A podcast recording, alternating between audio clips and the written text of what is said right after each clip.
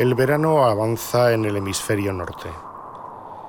El cambio climático marca el territorio de una manera clara y definida. Y esto no va a ir a mejor. El centro de Europa, por ejemplo, ha registrado récords de temperaturas máximas, los cielos árticos desaparecen, los glaciares retroceden sin remedio. Y todo esto tiene un sonido muy concreto. Pero eso lo escucharemos otro día. Esta entrega de Con dos orejas viene cargada de buenas vibraciones. Nos vamos a Argentina para hablar con Francisco Godínez, responsable del Centro de Producciones Radiofónicas y sus proyectos presentes y futuros. Abriremos una nueva sección titulada Sonidos Perdidos y terminaremos descubriendo un artista sonoro que sorprende por su frescura e innovación, Dimitri Servin. ¿Te gusta el menú? Pues ponte cómodo, colócate los auriculares y cierra los ojos. A partir de aquí, escucha lo mejor con auriculares. Con dos orejas. Radio Binaural. El Centro de Producciones Radiofónicas de Argentina es una organización dedicada a la producción radiofónica y a la investigación en comunicación.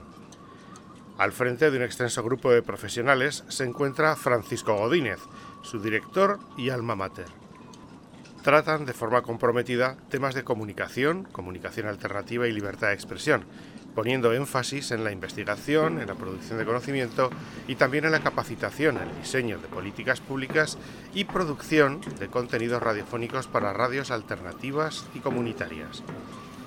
Para conocer mejor este proyecto y a uno de sus máximos responsables, nos hemos subido a esta antena de emisión virtual a más de 100 metros de altura y bien sujetos a nuestro arnés de seguridad. ¿Qué tal, Francisco? ¿Cómo va todo? Hola, Chuse, ¿cómo, cómo estás? Eh, gracias por la invitación. Llevas muchos años al frente del Centro de Producciones Radiofónicas. Eh, ¿Puedes explicar qué es? Bueno, sí, el CPR, el Centro de Producciones Radiofónicas, lleva bastantes años ya, mm, unos 14 para 15 años ahí eh, produciendo contenidos, haciendo capacitación, haciendo investigación. En realidad nosotros nacemos como una productora alternativa de, contenidos, como parte de una organización que se llama CEPAS. Eh, bueno, y vamos a tener muchos especialistas ahí rondando, especialistas en diversos temas de políticas públicas, y la idea era poder hacer contenidos sobre, sobre estos temas para em, contribuir con la gran cantidad de radios comunitarias o bueno, alternativas o radios de fines sociales como, como queramos llamarlas, con este, contenidos que iban a ser de, su interés. Y poco a poco fuimos ampliando nuestra propia agenda como, centro de, trabajo, encontrando temas que nos interesaban a, nosotros y nosotras, y además viendo que había otras necesidades en ese sector de la radio, y por eso agregamos eh, lo que es investigación, eh, producción de conocimiento, también algo de incidencia en políticas públicas, sobre todo en temas, temas normativos, en temas legislativos, y sobre todo también incidencia en, opinión pública y trabajo en, capacitación y en, desarrollo, investigación o experimentación con narrativas sonoras creativas como una forma también entendíamos o entendemos de, aportar a, esas radios que tienen fines sociales a que hagan cosas eh, atractivas y cumplan con, su rol. Eso es el CPR hoy, es un centro de trabajo que trabaja eh, sobre lo sonoro. La creatividad argentina es famosa en todo el mundo. ¿De qué manera influye esa creatividad en la radio que hacéis allí? Bueno, la verdad no, no lo he pensado eso. Eh, puede ser que, tengamos una, una, historia creativa en, en, Argentina de la cual nos alimentamos o, bueno, yo recuerdo de chico o de adolescente escuchar cosas creativas, cosas muy, muy lindas y atractivas en, en la radio, en la radio cualquiera que uno podía prender. Eh, y sí, la verdad que no, lo he pensado, uno a veces no, no, tiene esa perspectiva estando en, el lugar, pero es posible que todavía vivamos, si bien esto ha cambiado un montón, todavía vivamos en, Argentina con ese recuerdo de épocas, épocas creativas o épocas de mucha efervescencia en lo, en lo cultural y en lo artístico, en donde, bueno, sin duda por ahí ha sido un faro de, creatividad para, para América Latina. Eh, no sé si lo es ahora, eh, sinceramente, en, lo que es lo sonoro, lo radiofónico, bueno, México, Colombia, cosas en Perú que son muy interesantes y, ya no sé si, Argentina está como en esa, en esa vanguardia, si es que alguna vez lo estuvo, pero es posible que mm, por ahí la, forma de ser nuestra también de, a veces decimos caradurismo, a veces es eh, animarnos a, a cosas diferentes, nos hacen explorar y experimentar un poco más con, con todo en general y tener como esta, esta capacidad, si se quiere, de, de intentar y no, no tener miedo al, al, fracaso o al error, porque además estamos muy acostumbrados al fracaso en Argentina, así que creo que eso puede ser también una de las claves de, de la creatividad de, de, de algunas de las cosas que hacemos. Hemos coincidido ya en varios proyectos comunes, bueno, y los que quedan. Bueno, es cierto, sí. Hemos coincidido, hemos tenido la suerte eh, de coincidir en varias, en varias cosas ya. Ya he perdido la cuenta, pero bueno, ahí eh, vos podrás recordar eh, algún, algún libro por ahí, alguna serie radiofónica. siempre hay colaboración y siempre estamos mirando, mirando esa posibilidad que nos dan además las tecnologías de poder comunicarnos o encontrarnos a distancia con gente que hace cosas interesantes y, y aprender un montón un montón de eso. Pero ¿Cuáles son los nuevos horizontes del CPR? Eh, ¿Qué se viene para, ah, para el CPR? Bueno, hay muchas cosas que estamos pensando, proyectos en los que nos metemos, sobre todo mucho indagando en, los márgenes de lo, de lo posible en la radio, de lo que te dicen que, es lo, es radiofónico. Nos gusta jugar un poco con eso, con leer los manuales de radio y no, no sé si hacer todo lo contrario, pero sí preguntarnos y por qué no hacerlo de otro modo y tratar de, exprimir un poco eso y de tensionar esos, límites, porque después de todo lo que hacemos es, radio, es sonoro y es un arte que nos sirve para contar cosas, para contar historias y no hay, no hay mucha ciencia en eso. Así que vale la pena intentarlo. Así que en este momento, bueno, seguimos indagando en, en, formas de cómo traducir algunas narrativas que, que nos proponen las tecnologías y los territorios digitales, cómo traducirlas a lo sonoro.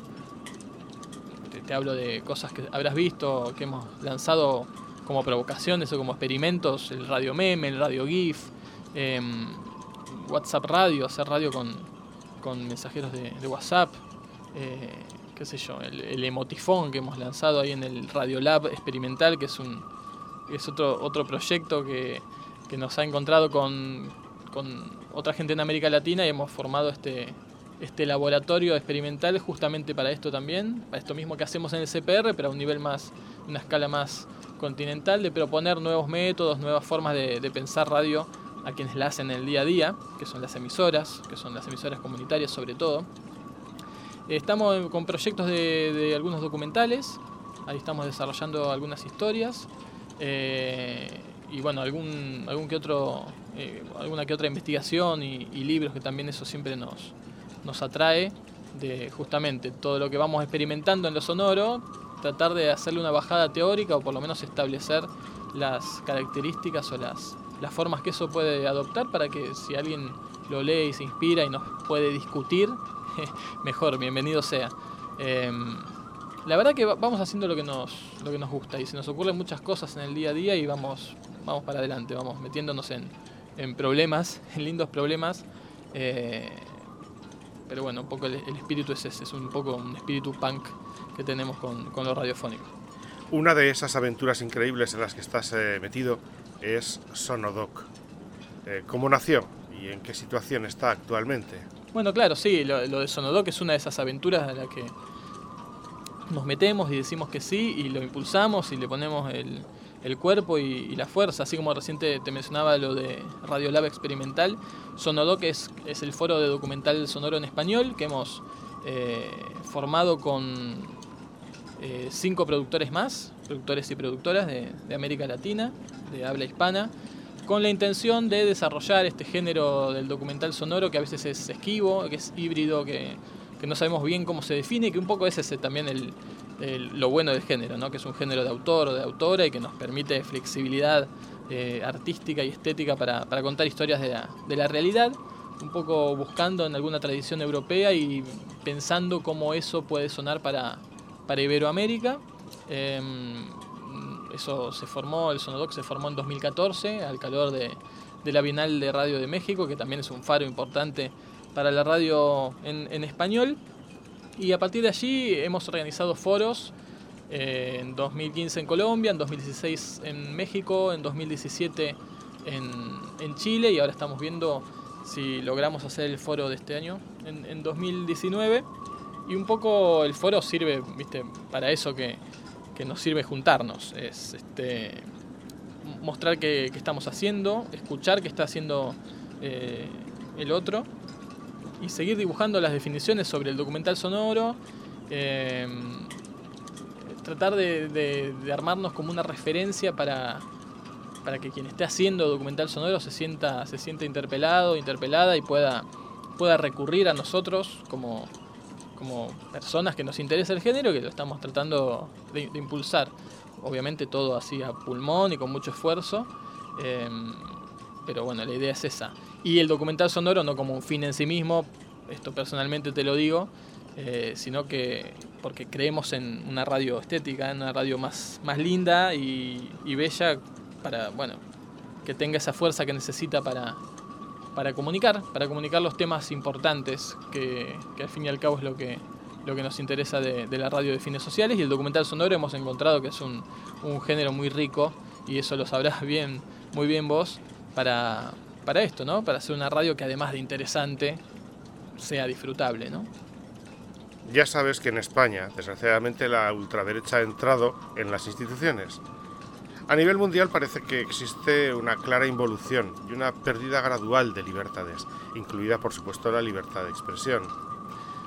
¿Cómo está este tema en Argentina actualmente? Uy, tocaste un tema ahí, está es, muy interesante y es este, problemático. La libertad de expresión siempre fue un, tema delicado en América Latina.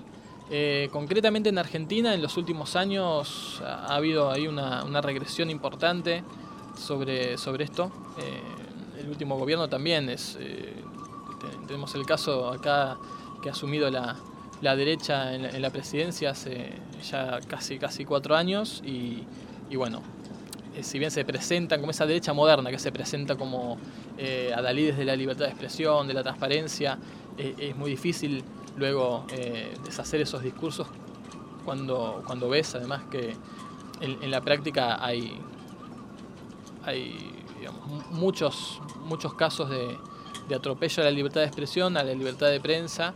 Eh, algunos son microatropellos que te van desgastando, van raspando y van sobre todo haciendo, eh, haciendo mella sobre la, autocensura, que, a veces es, lo más efectivo para, para, estas derechas, que por miedo a que haya una represalia posterior o retiro de fondos o o que se espíe o que te manden eh, no sé, este, el organismo que, controla las frecuencias, muchos pueden estar evitando decir algo que sea incómodo para el poder. Sin embargo, bueno, eso también creo que es parte de la característica argentina, hay mucha resiliencia y resistencia y hay muchos medios que, a pesar de los peligros que supone y que se han acrecentado con este gobierno, siguen, siguen ahí este, luchando por mostrar otras, otras noticias, otra actualidad, otros discursos. Y, bueno, acá hay casos paradigmáticos de atropello a la libertad de expresión, a la libertad de protesta, a la libertad de prensa. Y, entendemos ¿sí? que estamos en un proceso de ajuste económico, hemos vuelto al Fondo Monetario Internacional, el fondo tiene su, su plan para, para este país y ese plan se sostiene, eh, lo, hemos, lo hemos constatado, se sostiene con medios eh, de comunicación hegemónicos que puedan legitimar el, plan de ajuste ante la opinión pública y por otro lado con sofocar los discursos que, puedan mostrar o hacer peligrar ese, ese, plan, que puedan mostrar lo que está pasando.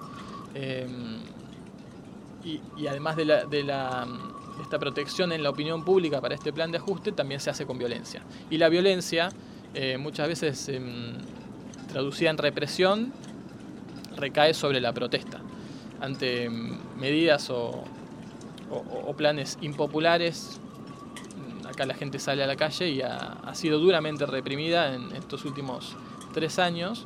E incluso tenemos, mira, justo ahora se están cumpliendo dos años de, la desaparición y posterior muerte de Santiago Maldonado, que era un chico que estaba eh, apoyando a, los pueblos mapuche en el sur de la Argentina en una protesta y la protesta fue salvajemente reprimida por, el Estado y bueno, eh, en esa cacería, fue una, verdadera cacería, Santiago Maldonado perdió la vida eh, ahogado en un río y estuvo casi dos meses y medio sin saberse qué pasaba con él, dónde estaba, no aparecía el cuerpo, bueno, eh, cosas que nos remiten a la, época más oscura de, la Argentina y hay varios casos más de violencia policial y sobre todo en lo discursivo hay un, bueno, en, los medios y el, oficialismo tiene un discurso muy, muy potente de, no dejar eh, lugar a la, protesta, a la disidencia, hay un resurgir de un discurso xenófobo, discriminador que, bueno, me parece que va a tono con varias cosas que están pasando en, todo el mundo, en Europa lo sabrás muy bien que esto, esto está surgiendo y bueno, aquí no es la excepción y sí, eh, viene siendo un problema el de la libertad de expresión. Claro, un problema que en el contexto de América Latina, Argentina no, es, tan grave, si se quiere, teniendo cerca a Colombia con tantos líderes este, sociales asesinados, teniendo a México, teniendo a Centroamérica. Pero así todo, creo que para el contexto argentino y habiendo sufrido una dictadura, es, eh, es, algo delicado lo que, las formas en que se están manejando con el tema de la libertad de expresión. Oye, ¿qué te parece si preparamos algo gordo para el próximo Día Mundial de la Radio en el 2020? Aprovechando, además, que es el centenario de las primeras emisiones de Los Locos de la Azotea. Dale, dale, sí, sí, claro. Eh, hagamos algo, vamos a hacer algo seguramente. Seguramente va a haber mucho, mucha efervescencia acá en Argentina, porque bueno, eso viene de argentino, ¿no? De que nos, creemos los, los inventores de, de, la rueda. Pero bueno, en este caso todavía sostenemos que la primera transmisión eh, radiofónica de, del mundo y tal como las conocemos hoy fue, fue la de Los Locos de la Azotea, el 27 de agosto de, de 1920. Bueno, es cierto, hay algunas transmisiones previas en Canadá, pero bueno, como buenos argentinos también, los Locos de la Azotea pudieron eh, contarle al mundo de, este, de, este evento iniciático que hicieron en, esa azotea del Teatro Coliseo transmitiendo eh, una ópera de Wagner y en su momento fue, viste, fue avalado por, por organizaciones internacionales y, durante mucho tiempo acá el 27 de agosto fue el día, el día de la radio. Luego se, bueno, se agregó el, el 13 de febrero por parte de la UNESCO yo creo que sí, que el año que viene va a haber muchas cosas. Tenemos ahí algunas ideas, cosas para hacer, eh, pero por supuesto, vamos a homenajear esos, esos locos de la azotea que, bueno, hicieron algo importantísimo, ¿eh? sea la primera o no la primera transmisión. Eh, bueno, ha sido realmente una locura irse a una azotea a transmitir, repartir aparatos radiofónicos cuando nadie sabía de qué se trataba todo eso y sostener después una, una emisora, porque de ahí surge una emisora que, que mantiene luego transmisiones sostenidas, ¿no? tal, tal como las conocemos hoy. Pero dale, eh, no sé qué se te ocurrirá, pero bueno, haremos alguna locura con o sin azotea. Bueno, Francisco, mil gracias por tu tiempo. Venga, un abrazo muy grande. No, gracias a vos, eh, Chuse. Eh, realmente siempre es bueno encontrarse. Una linda invitación para, para parar un poco y hablar, parar la pelota, como decimos en Argentina mirar, levantar la cabeza antes de mandar el centro y bueno, hablar un poco sobre radio, sonido, sobre narrativas. Eh, la verdad que eh, se aprende mucho escuchando, escuchando otras experiencias. Eh, así que bueno, seguiremos ahí encontrándonos en cualquier parte del mundo.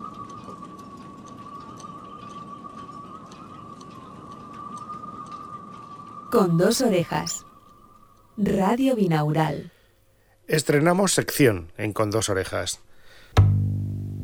Porque es importante mirar hacia atrás para ver el camino andado y así tener una mejor perspectiva de lo que nos queda por andar, recuperando del olvido viejos sonidos perdidos.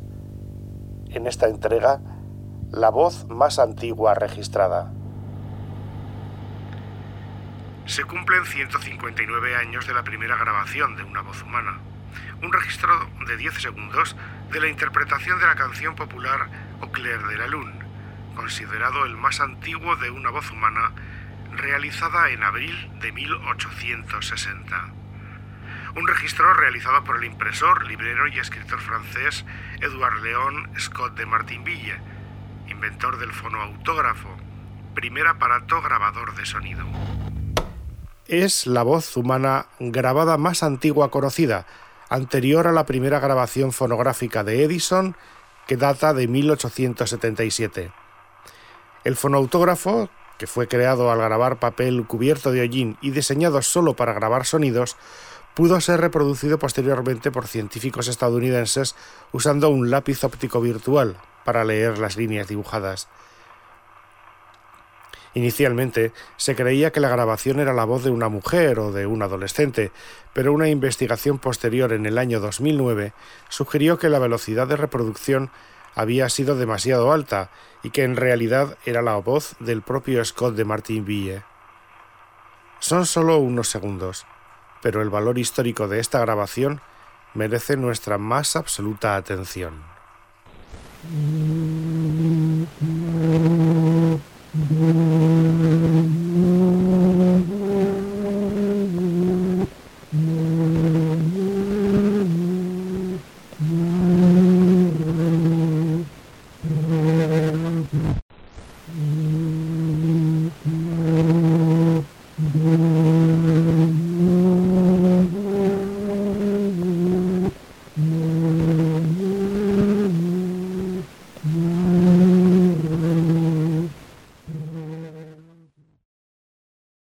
orejas.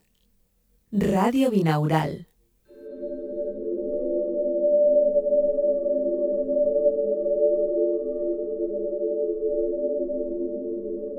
Dimitri Servin, algo más que un artista sonoro.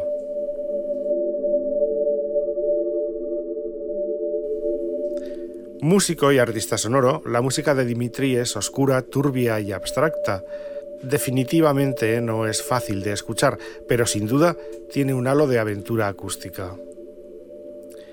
Es difícil decir cómo y cuándo exactamente se interesó Dimitri en la música experimental, influenciado entre otros por Velvet Underground, Sonic Youth o Animal Collective.